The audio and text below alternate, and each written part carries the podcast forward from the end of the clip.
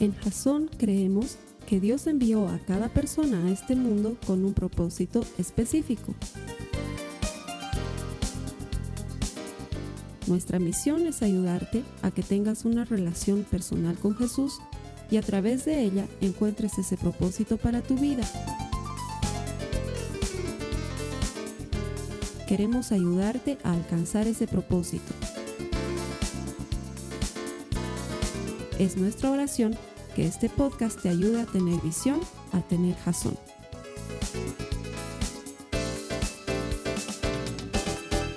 Gracias, bienvenidos a Jason. Gracias por conectarse con nosotros a través de Jason en línea, este servicio que ponemos en internet todas las semanas para ayudarte a desarrollar una relación personal con Jesucristo, porque estamos convencidos de que todo el que encuentra a Dios encuentra vida. Nuestro deseo es que encuentres vida, aliento, esperanza en la palabra de Dios, que es viva y eficaz y que tiene poder transformador y que está puesta ahí para enseñarte a relacionarte con Jesús, de manera que dejes de ser un simpatizante de Cristo y te transformes en un auténtico seguidor, un verdadero discípulo, que estés de lleno. Que el Señor te bendiga por conectarte, que el Señor premie tu esfuerzo.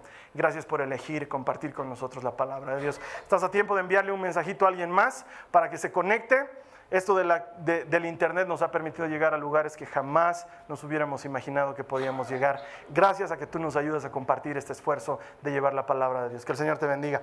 A las personas eh, que vienen aquí todos los domingos, les agradezco también, siempre se los digo, el Señor premia, el galardona a los que le buscan. No hay manera de que tú estés buscando a Dios y no recibas una bendición de Él. Venir a la iglesia es optativo, podrías no venir.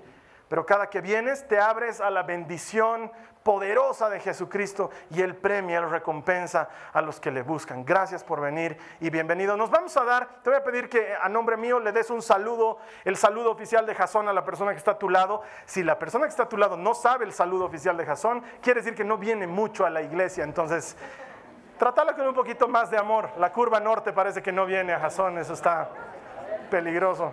Ahí salúdense. Esteban, a mí ayúdame, nos saludaremos. miren, el saludo oficial de Jasón es así, con el Esteban nos vamos a saludar. Véngase, Mele. Ah, es así pues, hermanos. Yo soy el pastor y digo que es así. mientras, choque, mientras choque el puño y revienta, están felices. ¿ya? El puño y revienta. Ahí enséñenle a los hermanos que están al lado con cara de amargos. Hermano, te amargues, puño, revienta. Que venga la Anita, venga Anita. Para que vean además en Uruguay, en México, las churrezas que hay en Jasón. Las viejitas. Tan, pac, revientan. Así ¿eh? hacemos. Pero hagan pues bien. Eso. Gracias, hermana. Ok, gracias por venir a Jason, que el Señor te bendiga. Vamos con lo nuestro, estamos en medio y porque creo que quiero hacerla durar más semanas esta serie porque hay más oraciones peligrosas, pero siendo brutalmente honesto, solamente va a durar una semana más. Hoy es la penúltima y la siguiente semana es la última. Estamos en medio de esta serie que se llama Oraciones Peligrosas. El objetivo de esta serie ha sido entregarte a ti la posibilidad, no la obligación, la posibilidad de que lleves tu vida de oración al siguiente nivel. Y es que nuestras oraciones no son malas, son buenas. La peor oración es aquella oración que no se hace. Toda oración es buena. Cuando hablas con Dios siempre es bueno. Pero nuestras oraciones suelen ser seguras. Suelen ser centradas en nosotros mismos. Suelen ser Oraciones en las que buscamos protección y bendición. Y las oraciones que hemos estado compartiendo durante este mes son oraciones que nos obligan a salir de nuestra zona de comodidad y nos vuelven arriesgados. Por eso es que son peligrosas. No porque te va a pasar algo malo, sino porque te arriesgas a entrar en la dinámica de que Dios te haga nuevo. Porque también hemos estado compartiendo que Dios no vino a hacernos mejores. Jesús no vino a hacernos mejores, Él vino a hacernos nuevos. De hecho, estaba leyendo las respuestas que me dan al final de las notas de la prédica, que como les dije son anónimas, y había una persona que me respondía en relación a la semana pasada, Carlos Alberto, todavía no estoy listo para darle un cheque en blanco al Señor, tengo miedo de perder algún ser querido. Y es un miedo legítimo, pero quiero decirte que Dios no haría eso. Dios no haría eso. No le tengas miedo a Dios. Tener temor de Dios es distinto que tenerle miedo a Dios. Él es bueno. Él va a tratar tu vida con bondad. Lo único que puedes perder es ese gandallín con el que andas metido y te hace llorar todas las noches. Entonces, eso sí es algo bueno. Pero Dios nunca va a matarte a alguien. Eso es algo que Dios no va a hacer porque no está en su corazón. ¿sí? Así que si tú le das un cheque en blanco a Dios, eso no significa que ahora sí fundiste. Porque al contrario, cuando le das un cheque en blanco a Dios, lo que significa es que te abres a que Dios conduzca tu vida hacia su mejor propósito. Eso lo veíamos la semana pasada. La semana anterior a esa le decíamos al Señor, quiebrame y hazme de nuevo. Si hay algo que no está funcionando, Señor, y no me doy cuenta, qué mejor que, que me quiebres y me hagas de nuevo y por completo. Y la primera semana le decíamos al Señor, examíname, Señor, y sondea mis pensamientos y sondea mi corazón y muéstrame si estoy pecando y condúceme por el camino de verdad. Eso le decíamos. Oraciones peligrosas todas. Ha ido en peligrosidad, creciendo en peligrosidad y les he prometido que tenía que ir ahora en bajada. Vamos a ver cuán bajada les parece lo que vamos a compartir hoy. El mensaje de hoy se llama solo lo necesario solo lo necesario. Y eh, quiero comenzar contándote cómo hacen en algunas, eh, en algunas tribus africanas para atrapar monos. Eh, es una cosa espeluznante cómo el comercio de animales funciona en todas partes del planeta. Y en África atrapan monos para venderlos a circos, para venderlos a zoológicos y para venderlos a cazadores furtivos que se divierten cazando monos. Es una cosa de locos, pero suele suceder en nuestro mundo. Y una de las formas más sencillas de atrapar un mono es que los cazadores ponen vasijas por donde los monos se van a mover. Estas vasijas tienen un orificio por donde solo cabe la mano de un mono y dentro de la vasija ponen nueces.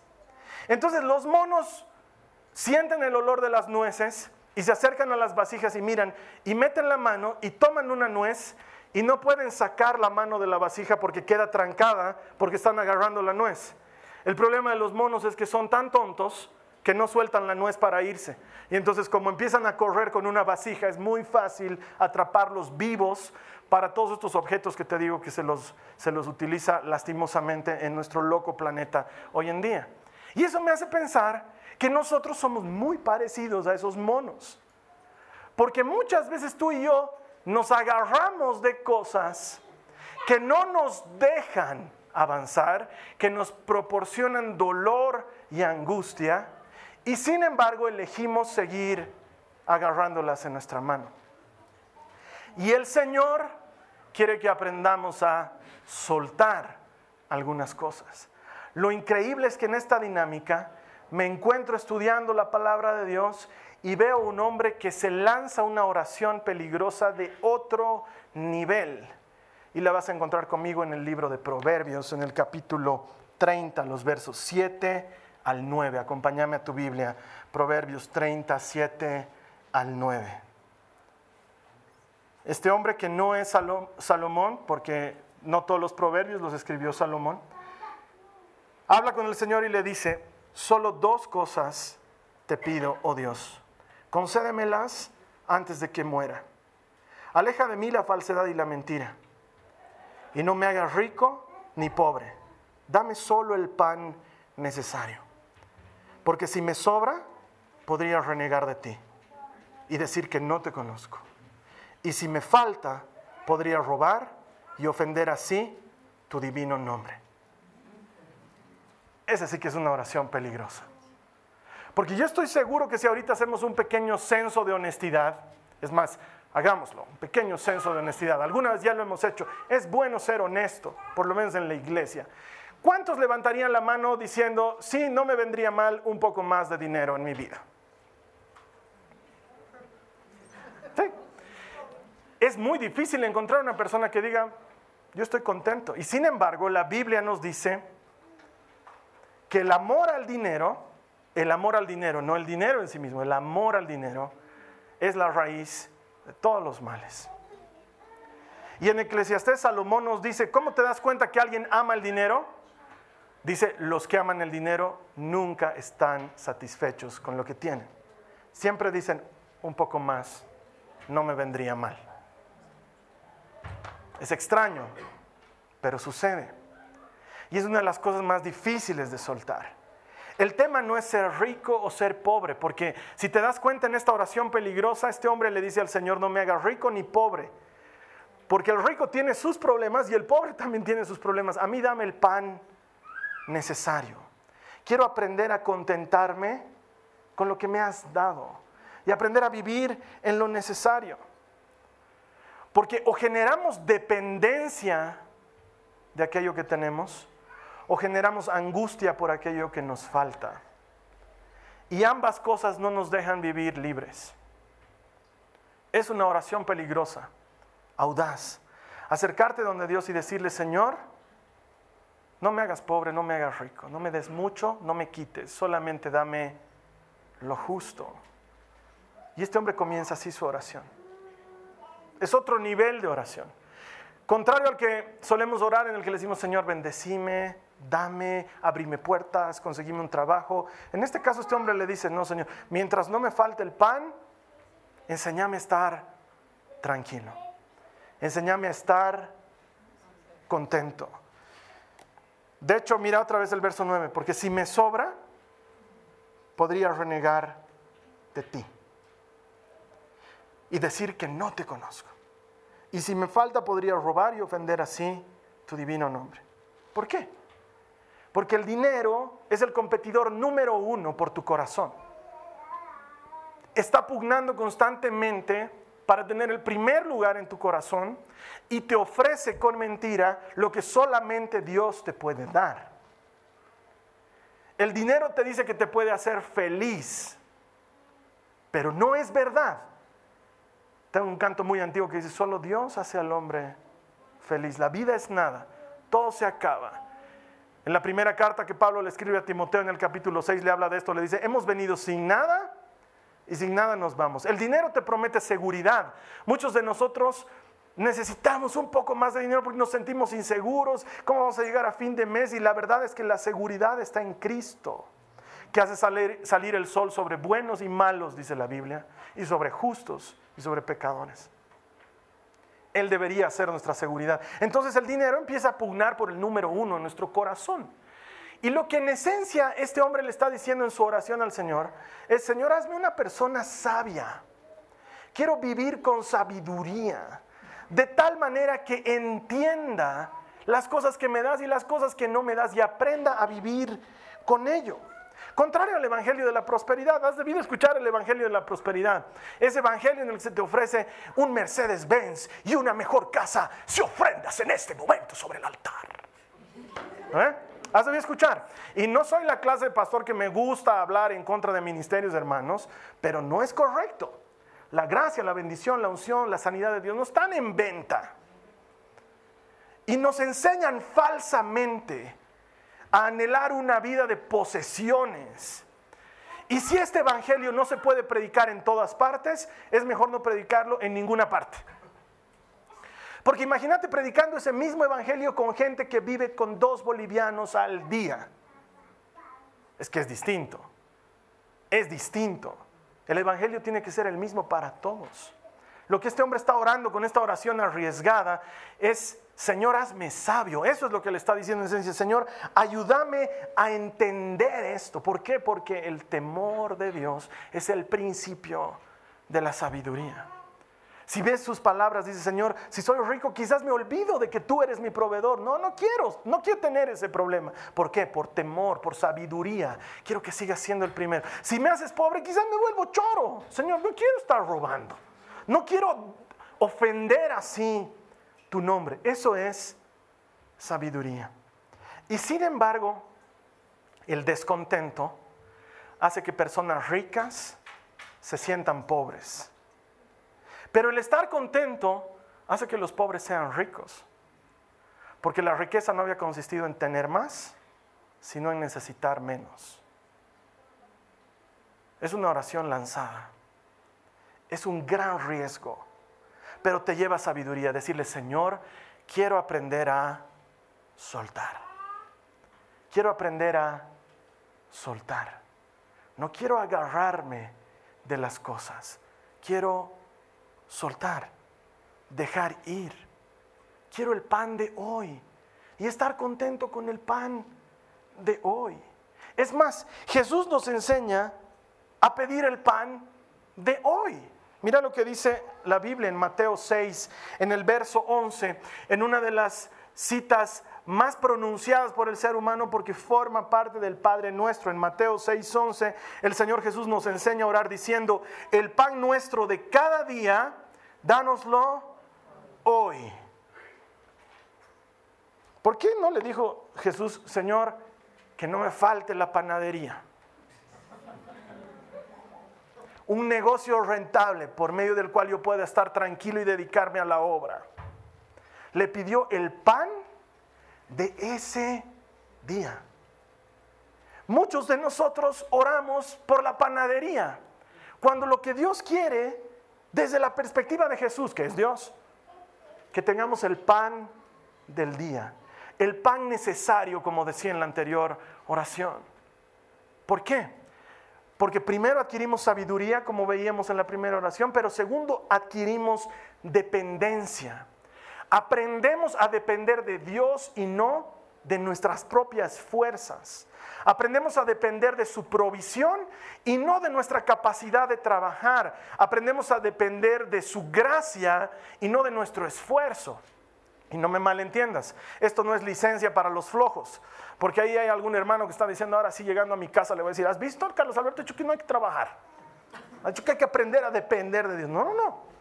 Es más, me gusta la enseñanza que Dave Ramsey, un pastor que enseña sobre finanzas, dice al respecto. Dice, ora como si todo dependiera de Dios, pero trabaja como si todo dependiera de ti. Yo trabajo y me esfuerzo, pero no me angustio es la enseñanza. No me angustio por lo que no tengo. Me contento con el pan que tengo hoy. No sé si has visto en Facebook, veía que habían colgado una, especie de caricatura, un cómic sobre, sobre gente con auto.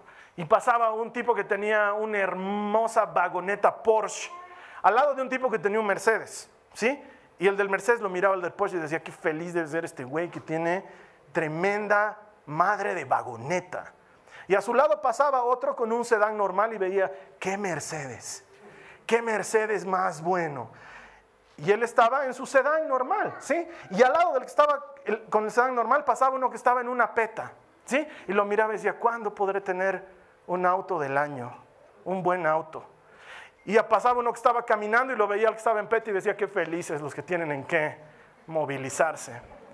Y el cómic termina con un niño que está en una silla de ruedas mirando desde un edificio, que lo ve a este chico caminando y dice, qué feliz es el que camina, que puede ir a todas partes. Y el fondo de eso es que nadie está contento. El fondo de eso es que nadie está contento. De hecho, si no me equivoco, el del Porsche miraba hacia arriba y decía algún rato quiero tener helicóptero. Y cuando no estás contento con lo que Dios te da para ese día, no has entendido lo que es dependencia como le sucedió a Israel, al pueblo de Dios. Dios habló con Israel en el desierto y le dijo, yo te alimentaré todos los días.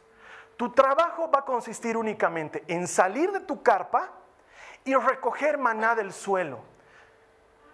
Lo vas a recoger y vas a recoger solo lo que vas a comer ese día. Si sobra algo, lo vas a botar. No guardes para el día siguiente, excepto el viernes. El viernes vas a recoger para dos días, para que el sábado no hagas ningún trabajo, porque el sábado es sagrado yo el Señor. Esa instrucción le dio. Entonces los israelitas la primera vez no conocían, de hecho hasta el día de hoy no sabemos con certeza cómo era ese maná, salieron y vieron como una especie de cereal, como una especie de rocío sobre la tierra. La palabra maná significa, ¿qué es esto? Eso es lo que significa. Salieron y dijeron, ¿qué es esto? Y lo probaron y dice la Biblia que era comer como hojuelas con miel. Ha debido ser algo rico y ha debido ser algo bueno. Dios no le iba a mandar algo malo a su gente. Pero hubieron algunos que no haciendo caso de lo que Dios dice, conformate con lo justo, con lo necesario, con lo del día, guardaron un poquito más. Al día siguiente lo abrieron y estaba lleno de gusanos. Y tenían que comer eso al día siguiente. O sea que la impresión que te queda de haberlo visto gusanado y volver a conseguir nuevo es una buena lección para aprender. La gente aprendió a depender de Dios. Aprendió a depender absolutamente de su provisión y de su gracia. Y por eso la Biblia nos dice que Jesús es el pan del cielo, el maná que bajó del cielo, para que aprendamos a depender de Él. Mi hermana, mi hermano, esta oración peligrosa nos ayuda a entender que, ¿sabes qué? No dependes de tu empleador. No dependes de ese cheque que se te paga a fin de mes. En algunos casos puntualmente, en otros casos con mucho sufrimiento. Si eres dueño de tus propios negocios, no dependes de los buenos negocios que haces. Dependes del Señor. Cuando le dices al Señor, dame lo necesario, dame solo lo justo, haces esta oración peligrosa y arriesgada, aprendes a ser sabio porque te contentas con lo que tienes y aprendes a ser dependiente de Cristo porque ya no eres tú, es Él tu proveedor. En mi vida me ha tocado vivir épocas de escasez y épocas de abundancia. Y he entendido que Dios está a mi lado. Y he entendido por qué Pablo dice exactamente lo mismo en una de las citas más citadas del universo. Cuando él dice todo lo puedo en Cristo que me fortalece, lo dice exactamente después de haber dicho, he aprendido a vivir en riqueza y en pobreza. He tenido y no he tenido, estado sano y he estado enfermo y me he dado cuenta cuál es el secreto. El secreto es que todo lo puedo en Cristo que me fortalece. Cuando oras este tipo de oración y aprendes a soltar, aprendes a depender de Dios. Algunos no tienen problemas con el dinero. Hay gente que tiene que soltar su posición. Lo que opinan los demás de ellos. Cómo me ven. ¿Qué piensan de mí? Hay gente que tiene que soltar a alguien más. Ay, es que yo sin la fulana me muero. No te vas a morir. Duele, pero no te vas a morir. Nadie se muere por perder a alguien. Nadie. El problema es que cuando estás agarrado a algo eres dependiente de eso. Persona, dinero, cosa, trabajo, lo que sea. Aprender a estar con lo necesario. Y lo necesario nunca es malo. Dios no les daba tan poquito maná que se quedaban con hambre. Por eso es que Dios les decía, lo que sobre, bótalo. Porque vas a comer hasta que te sacies. Israel le hizo renegar tanto a Dios con sus demandas de carne que les mandó codornices. Y le dijo el Señor al pueblo, te va a salir por la nariz de tanto comer carne. Y la gente comió y comió hasta que le salía por las narices. Dios nunca manda apretado. Él manda lo necesario. A veces lo necesario para tu corazón y para mi corazón es vivir con lo justo. Porque si Dios me da un poco más, no vaya a ser que me olvide de ti. Y si Dios me da un poco menos, no vaya a ser que me vuelva ladrón. A veces nuestro corazón está, está en ese punto en el que no necesitamos ni más ni menos. Pero también puedo decirte que cuando menos necesitas, es cuando más Dios te da para bendecir a otros. Porque así funciona con Dios. Como has aprendido a estar contento con lo que tienes, entonces luego empiezas a contentarte con ayudar a otras personas. Y la angustia del dinero deja de ser importante en tu vida.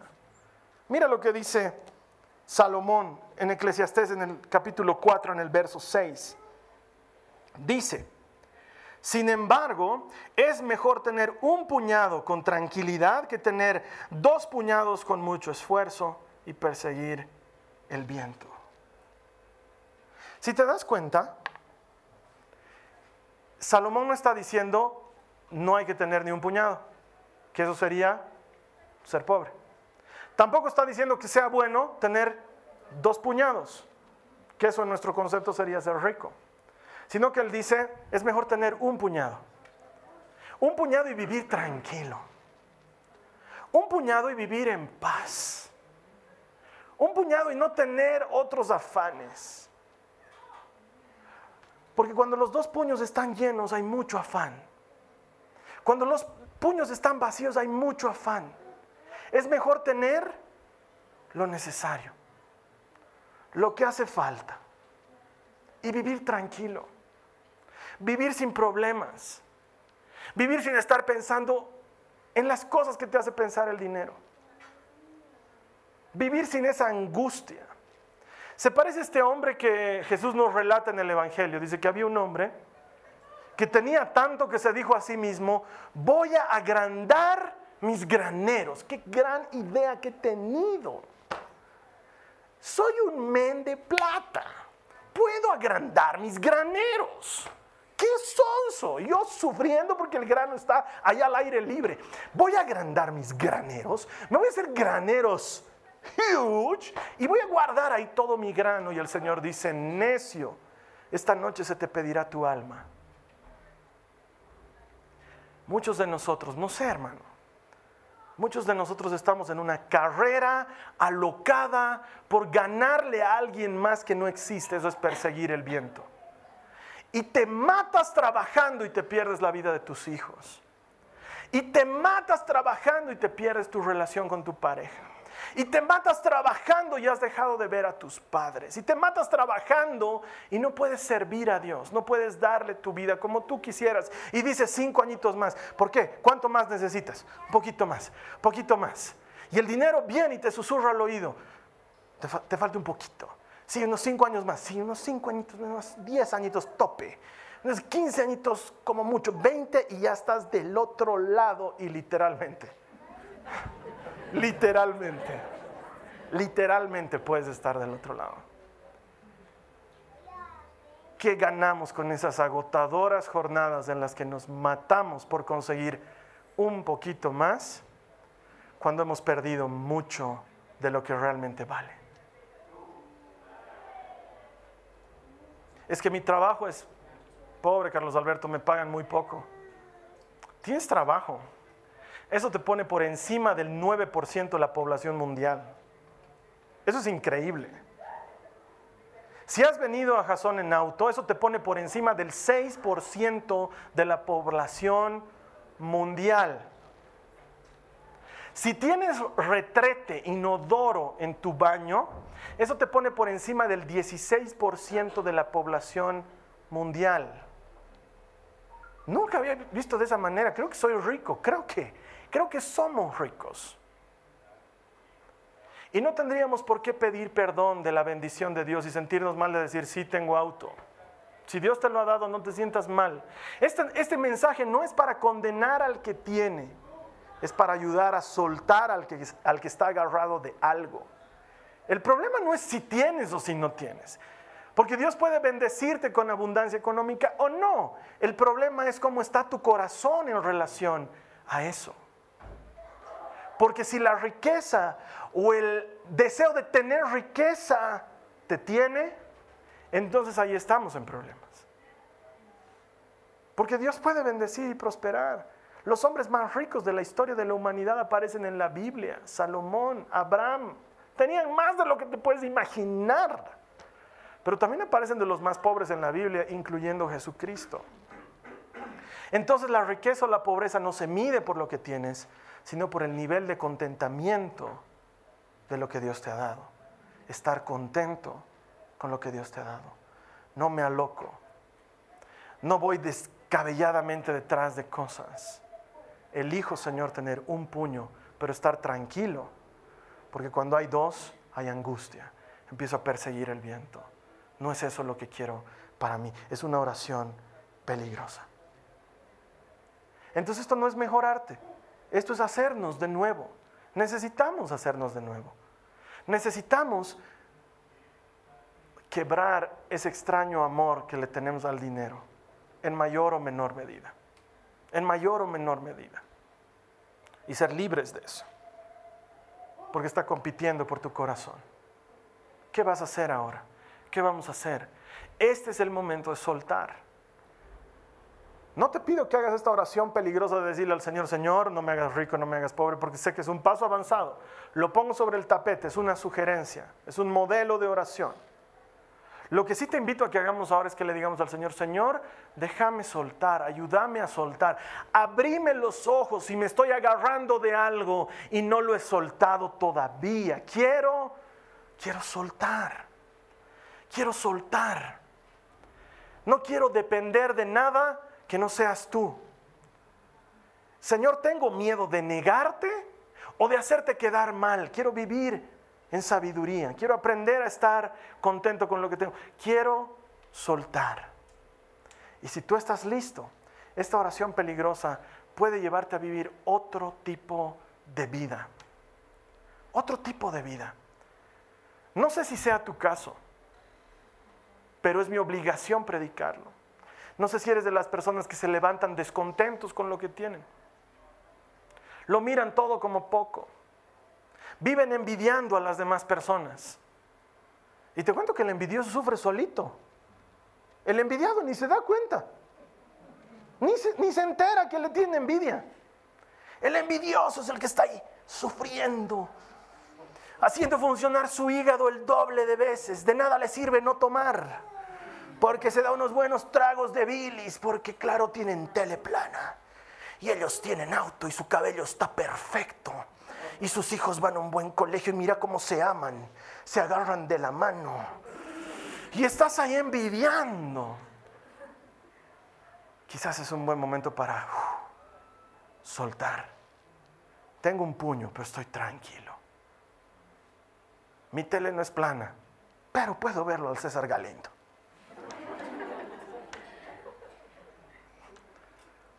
No tengo el auto más bello del planeta, pero, oye, tengo salud. Y si tienes auto, tengo auto. Y gracias Señor por el auto que me has dado. Es el auto que puedo tener. Es el auto que mi corazón puede tener. Es más, Señor, guárdame del Mercedes, no sea que me olvide de ti. Es una gran oración. Ay, es que mi casa, vivo en anticrético. Gracias, Señor, no sea que siendo dueño de casa me olvide de que existes. Ay, es que mi cama suena. Gracias, Señor, que duermo en cama. No vaya a ser que no teniendo cama robe una y te haga quedar mal a ti o teniendo una cama de agua me olvide que tú eres mi proveedor. Es una gran oración. Volver la parte de nuestras vidas. Ay, mientras otros están comiendo en el restaurante cinco cubiertos, yo tengo que comer agachadito. Señor, gracias que puedo comer. No vaya a ser que un día me lleves a un restaurante caro y me olvide que tú eres mi proveedor que nunca me hiciste faltar pan sobre la mesa. Ay, es que ella anda con ropa de marca y sus carteras son Hermes, valen 700 dólares cada cartera. En cambio yo ando con la mochila de mi hija que ya no usa. Señor, gracias. Gracias que tengo donde guardar las pocas cosas que tengo. No me des cartera, Hermes, no vaya a ser que me olvide que tú eres mi proveedor. No me quites la cartera, no vaya a ser que le robe la cartera a alguien más. Es que eso es lo que está diciendo esta oración peligrosa. Contentarte y aprender a vivir contento. es que Carlos Alberto, eso sí aplica, pero no puedo estar contento con mi esposa. Oye hermano, tú elegiste. Tú has escogido, nadie te ha encachufado. Por eso es que yo no creo en eso de que tu idóneo se está cocinando en algún lugar del planeta, para que no puedas echar la culpa a Dios de la mujer que me mandaste, el marido que me mandaste. Tú has elegido. Tú has elegido, Señor, gracias por la persona que está a mi lado. Porque si tuviera una magnífica, tal vez me olvido de que existes. Y si estuviera solo, a lo mejor le robo la magnífica a alguien más. La oración aplica, te das cuenta que funciona, te das cuenta que te ayuda a mantenerte en el principio esencial que te quiere enseñar la palabra hoy, que es estar contento con lo que tienes. Y darle gracias a Dios por eso, entender que Él ha sido el proveedor de eso y soltar todo lo demás. Ya no perseguir otras cosas, ya no perseguir un upgrade, ya no, ya no. Si el Señor quiere darte, bendito Dios seguro tu corazón está listo para ese upgrade. Seguro tu corazón está listo. Pero si el Señor no te da, tu corazón no debe estar listo. Tu corazón no debe estar listo. Después de todo es el mismo Jesús el que nos enseña, no solo de pan vive el hombre, pero de toda palabra que salga de la boca de Dios y de un iPhone. No, no ve. No dice eso la Biblia. Vivimos del Señor, de Él vivimos. Trabajamos para el Señor, para Él trabajo. Él es mi empleador, Él es mi dueño, Él es mi proveedor. Yo suelto, suelto, suelto, suelto. Aprendo a vivir libre de carga, suelto, suelto, suelto, suelto. Señor, estoy con lo justo, estoy con lo justo. Y Dios al ver ese corazón, si el corazón está listo puede dar más. ¿Por qué no? Y si el corazón no está listo, me contento con lo que tengo. Finalmente, Señor, ya sea que vivamos o que muramos, de ti somos, Señor. Si es tu corazón, ahora te invito a que oremos. Vamos a hacer esta oración arriesgada. Una oración peligrosa. Una oración en la que vamos a elegir pasar más tiempo con los que más amamos. Una oración en la que vamos a elegir pasar más tiempo con Dios. Una oración en la que vamos a elegir soltar. Si ese es tu corazón y tu deseo, porque no es obligatorio, te invito a que cierres tus ojos y ores después de mí. Dile al Señor Jesús, Señor Jesús, tú miras mi corazón. Y tú sabes a qué estoy apegado. Tú sabes de qué me agarro. Qué cosas no quiero soltar.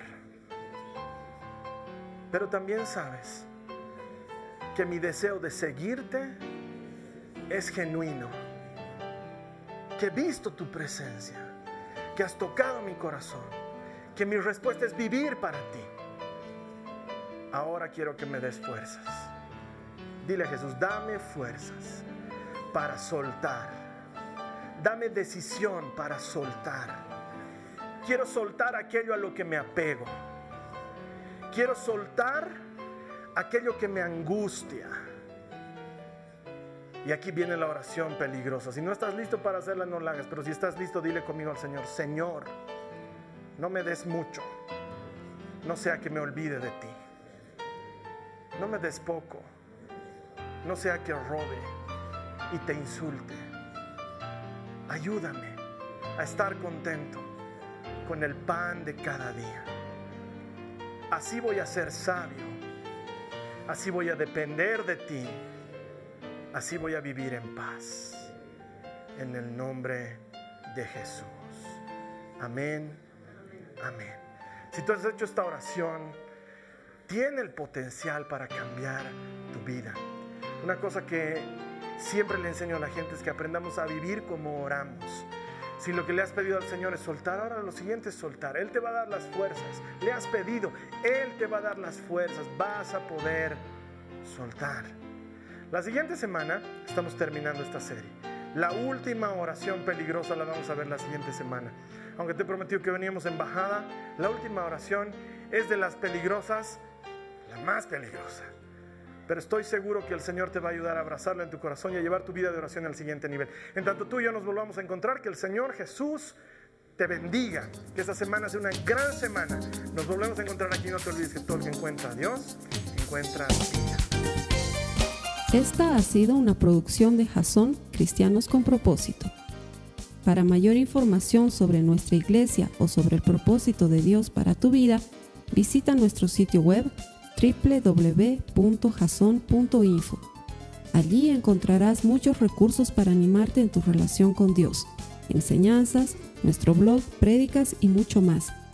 Te lo deletreamos www.jazon.info. También puedes visitarnos en nuestro sitio en Facebook www.facebook.com barra jason.info. Que Dios te bendiga abundantemente. Muchas gracias.